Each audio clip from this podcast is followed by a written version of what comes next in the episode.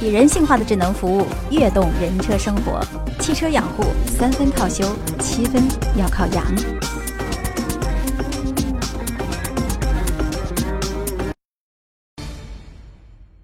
Hello，大家好，这里是跟我是大鱼修车联合推出的修理大爷栏目。今天呢，我们要给大家说到什么样专业的后市场知识呢？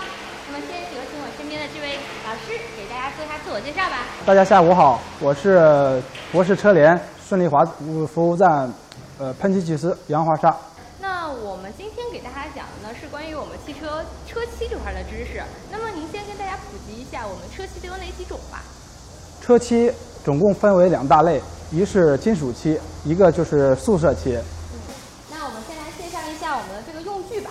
这一个就是我们快修补的 UV UV 烤灯，这一个是咱们的抛光蜡。然后一般的话是需要两种，一个是中等粗蜡，然后就需要这个，嗯。就需要这个是高级的抛光细蜡。然后这个这个我知道，就是我们的抛光机。对这个是做什么用的？这一个就是我们需要遮蔽，然后喷漆过程中需要有一些漆雾，会把车遮蔽好了才进行喷涂。然后这边的这一块呢？这是除油剂，哎，我发现这这还有一个秤是吗？这个秤是因为我们都是标准化，然后这个加多少固化剂多少克都是有刻度的，哦，所以呃，这是人为标的准你对看不到，只能说用这种秤来衡量。嗯，对那么我们今天来看一下，我们今天要修补的这个伤口到底有多大吧？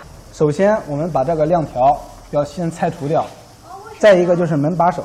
拆除这些东西的原因就是因为什么呢？拆了之后，充分的让它成为一个整体，它就不会说出现掉皮儿的情况。那那么我们现在就可以大家给操作一下我们的每一个步骤吧。哎，好的，嗯嗯，今天因为它这个面积比较小，所以说不建议说用太粗的，太粗的因为对周围伤还是有一定伤害的，啊，所以说咱直接用二百四的。咱们这边的技师也会有这种培训吗？对我们定期的都会有培训，然后呢，这是咱们的初步，啊，现在就可以看得到这个欧痕，对，有一点点。对对对，有一点点欧痕，嗯，就像这种欧痕的话，应该打两到三遍的钣金，就可以完全出来了。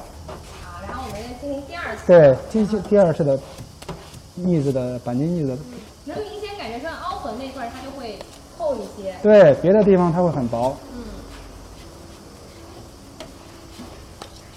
好了，这第二遍就成了。那我们现在这个腻子是不是已经干的差不多哎了？，我试一下。我们要怎么去感受它的干的程度？可以用手指甲盖抠一下，抠一下。对，像这种的就可以了。啊、好，那我们来看一下，接下来我们会用另外一种砂纸吗？好，要以先先先处理一下，然后再换另一个。好，先先用，还是先用上一个这种砂纸，然后进行一个打磨。刚才有问啊，说为什么明明伤痕好像很长，却只刮了这一块儿的腻子，因为它这一个是局部变形，局部变形？对，那其余的这些地方的话，它是只是漆破了，嗯破到底漆，我需要把它处理完了之后，只需要把变形的地方打上腻子。啊，嗯，接下来我们还是要涂层，因为涂层这一步是必不可少的。就是在每一个环节都要去对做对一遍。对，只要有灰尘的情况下，我们都需要把它除掉。把上面的灰尘和那些油腻，然后都去除掉，然后这对样让下面的喷的东西可以更贴合。对，不能有任何的疏忽这个东西。所以大家知道在喷漆的第一步要做什么吗？是洗车。